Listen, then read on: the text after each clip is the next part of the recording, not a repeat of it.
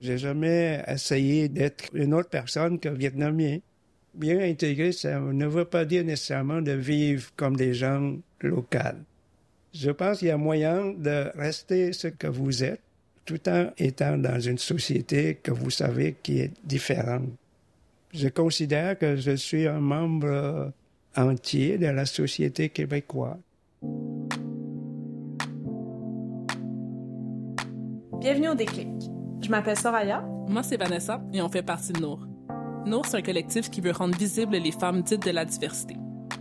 Le Déclic, c'est le récit d'un moment pivot pour une personne racisée ou autochtone. C'est le moment où on réalise qu'on n'est pas traité de la même manière que la majorité blanche et que l'on doit adapter notre façon d'agir pour se sentir accepté. Avec ce balado, je voulais découvrir le parcours de six personnes racisées. J'avais besoin de réfléchir sur la manière dont on navigue dans la société québécoise. Dans cet épisode, on rencontre Jiao, un homme né au Vietnam qui a passé les six dernières décennies au Québec. Avec lui, on explore son rapport à sa culture d'origine et ce qu'il a légué de génération en génération. Je suis né à Hanoï, puis euh, dans mon temps, c'était beaucoup de guerres, donc en 54, quand le pays est divisé en deux, bien, ma famille est déplacée de Hanoï à Saigon.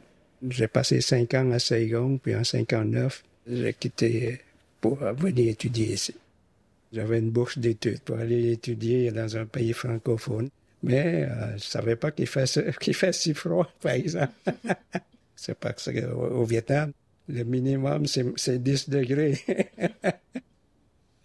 Alors, bon, ça, c'est la plus grande surprise. Giles s'est installé dans la ville de Québec pour étudier le génie électrique à l'Université Laval. Après le choc d'arrivée, il essaie d'en apprendre un peu plus sur le Québec, un lieu qu'il n'aurait même pas été capable d'identifier sur une carte à l'époque. C'est une société qui est plus moderne qu'au Vietnam. C'est une société qui est plus ouverte. Les gens pensent différemment. Donc, j'essaie pas de trouver quelque chose vietnamien au Québec. C'est pas le but. Si vous êtes ouvert à quelque chose, vous, vous avez besoin d'être curieux au départ. Si vous n'êtes pas curieux, vous, vous restez dans votre coin, j'imagine.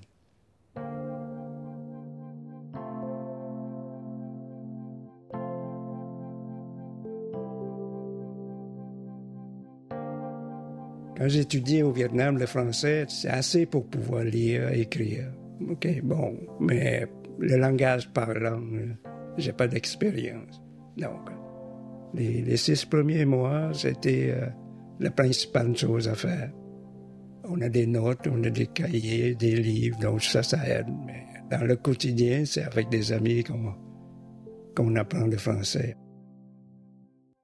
Zhao avait prévu rester au Québec pendant quatre ans, le temps de finir ses études. Mais la guerre l'a empêché de revenir chez lui. Le Québec deviendra donc le lieu où il bâtira sa vie. Il s'est trouvé du travail dans son domaine et a fondé une famille avec une Québécoise. Sur papier, ça peut donner l'impression que son intégration était pleinement réussie. La réalité est un peu différente. Je travaille euh, à l'Institut de recherche d'Hydro-Québec, puis euh, c'est un milieu où il y a beaucoup de gens euh, qui viennent de différents pays aussi.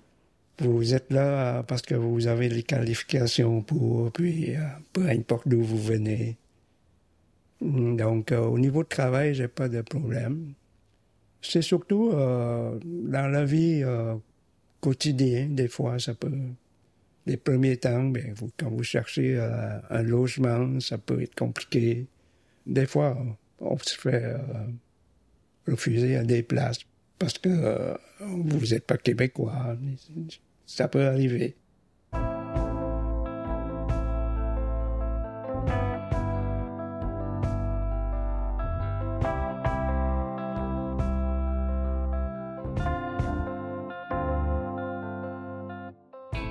On ne dit pas qu'ils ne veulent pas louer à moi, mais par contre, euh, on peut dire simplement l'appartement est déjà loué. C'est plus simple. le déclic de Zhao, c'est de réaliser qu'il était considéré comme l'autre, sans qu'on lui accorde le bénéfice du doute. Derrière cette attitude de fermeture, il y a de l'ignorance et surtout la peur de la différence. Quand on est confronté à ces préjugés régulièrement, ça crée un décalage avec la société d'accueil et un rappel que notre place ici n'est jamais acquise. Souvent, les gens pensent que je possède un restaurant. Alors, quand je dis que non, je ne fais pas la cuisine, mais là, je pense que c'est une question euh, un peu de préjugés euh, les premiers temps que j'étais ici. Donc, euh, c'est plutôt comique. Je dis simplement que qu'est-ce que je fais, puis c'est tout. Les gens peuvent faire des erreurs, qu'est-ce que vous voulez? Joe préfère rire de ses expériences de discrimination. Je ne sais pas s'il fait pour de donner trop d'importance à ces moments et ainsi minimiser leur impact sur sa perception de lui-même. Moi, je possède pas cette capacité à me détacher de ces expériences. Même si je refuse de laisser ces moments me définir, je suis pas capable de les prendre avec un grain de sel. Je pense que c'est caractéristique à ma génération. Heureusement, aujourd'hui, ce genre de commentaires passe plus. Votre origine, vous pouvez pas renier. Euh, je suis né vietnamien, euh, même si je veux pas, je suis vietnamien. Et, euh, mais de telle sorte que vous reconnaissez ce fait-là, il y a moyen d'être vous-même et de vivre dans une société qui est différente. Et euh, je pense que vous arrivez à avoir euh, une certaine mélange. Ce sont des, deux extrémités qui sont des impossibles. Euh, je ne peux pas rester au Québec en voulant être 100% vietnamien dans tous les sens. C'est pas possible.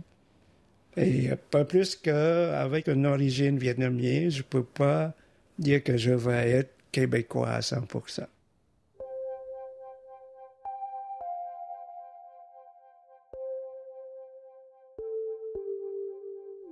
Je pense qu'à partir du moment qu'on accepte ce fait-là, il y a une possibilité de trouver euh, une façon de vivre qui nous permette de s'épanouir. Mm-hmm. Euh, et, je pense que c'est ça qui compte. Puis si vous réussissez ça, c'est ça l'adaptation. Jiao se sent ni pleinement vietnamien, ni pleinement québécois, même s'il a passé la majorité de sa vie au Québec. J'étais curieuse de voir ce qu'il a transmis à sa fille Valérie et sa petite fille Frédéric. Voir c'était quoi leur relation avec le Québec et le Vietnam. Moi, euh, le Vietnam, j'avais une curiosité, mais en même temps, c'était comme la différence. C'est ce qui faisait que j'étais différente des autres. Et selon moi, c'était ce qui faisait aussi que les gens euh, ne m'acceptaient pas dans leur cercle. À l'école, on m'appelait la chinoise, euh, ou on se moquait, mon nom c'est Trine, donc on m'appelait Valérie Train-Train. Et de voir que tout autour, c'était des, des, familles blanches, puis de dire, ah, ces parents-là sont différents, ça semble, mm-hmm. ça semble plus facile. C'était les pensées qui, qui m'habitaient. Mais j'ai pas vécu la même situation. Toi, tu as vécu la dualité, tu sais, tout ça. Moi, j'ai juste fait comme Ah, j'ai un nom asiatique, c'est cool, genre. Puis, tu sais, j'ai pas. Il y a jamais personne qui m'a pointé du doigt euh, à l'école. Ben oui, mais pas pour ces raisons-là, tu sais. Fait que euh, j'ai pas vécu, j'ai pas associé ça à quelque chose qui peut être négatif, mm-hmm. tu sais. Tu sais, mes traits, c'est très diffus, là, moi, mon côté asiatique. Les gens, ils sont comme perplexes un peu, ils sont confus, ils se disent genre, Avi est d'où elle? Fait que des fois, ils se demandent si je suis arabe, euh, italienne, espagnole. Fait que ça, on me le demande souvent. Mais là, quand je dis que j'ai un grand-père vietnamien, ils sont comme Ah, ouais? Ou sinon, ils voient mon nom, puis ils sont comme Trine Renault.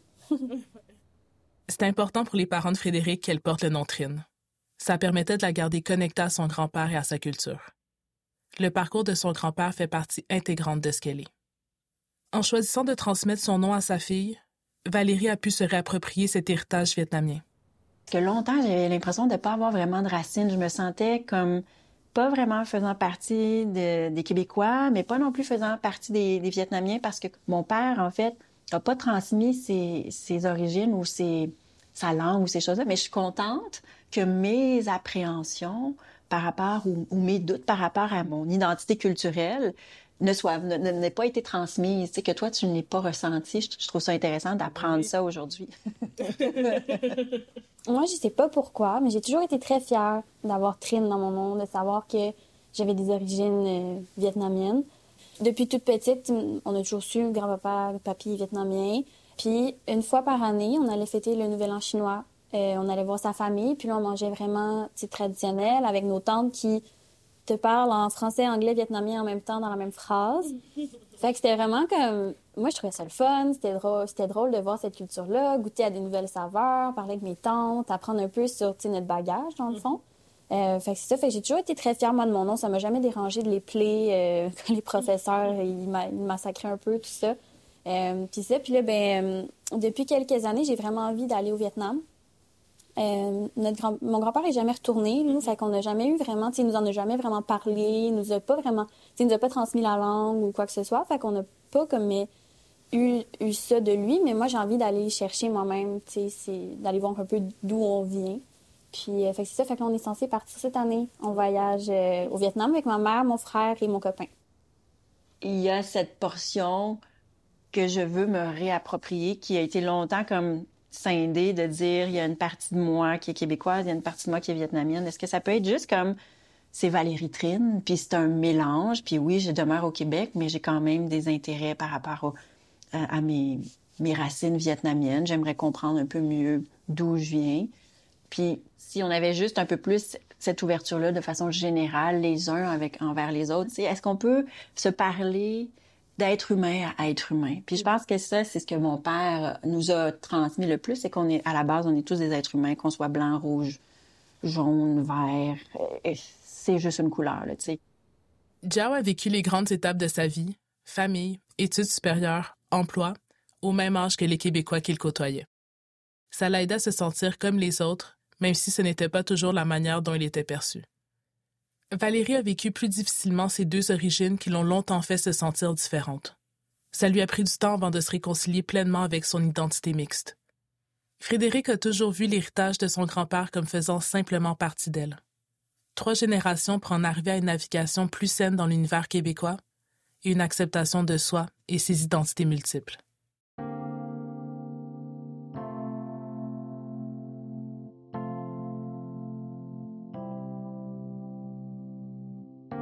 Je discute de l'histoire de Jiao, Valérie et Frédéric avec mon amie Soraya du collectif Nour. En fait, moi, ce qui me fascine dans ce qu'on vient d'entendre, c'est vraiment cette idée-là de, transmettre la culture de, génération en génération.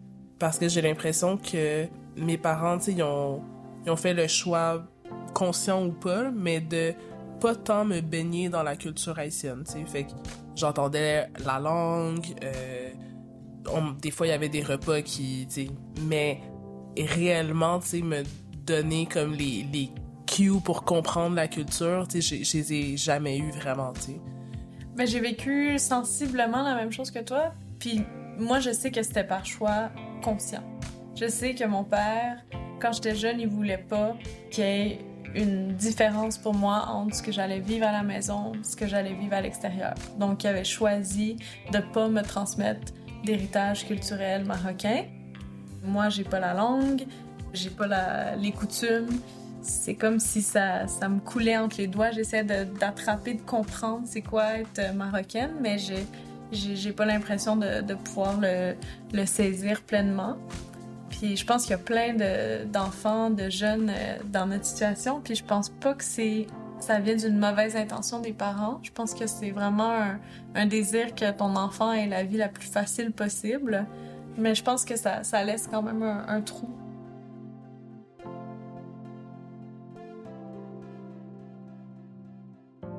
J'ai demandé à Valérie comment elle conçoit la transmission de génération en génération.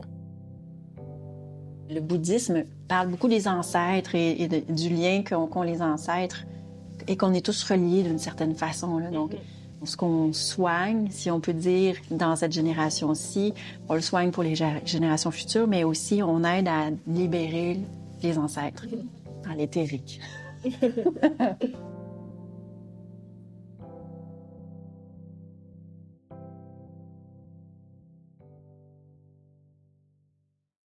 Vous venez d'entendre un épisode du Déclic, conçu par le collectif Nour et produit par Picbois Productions, en collaboration avec Télé-Québec et grâce à la participation financière du Fonds des médias du Canada. Dans cet épisode, Jiao Trin, Valérie Trin et Frédéric Trin Renault. À la recherche, réalisation et scénarisation, Vanessa Compère, avec la collaboration de Soraya El et Ornella Tanous. À la production, Karine Dubois et Marie-Pierre Corriveau. À la production contenu, Dorothée Alexandre. Nos conseillers à la réalisation, Judith Bress et Kivi Leduc.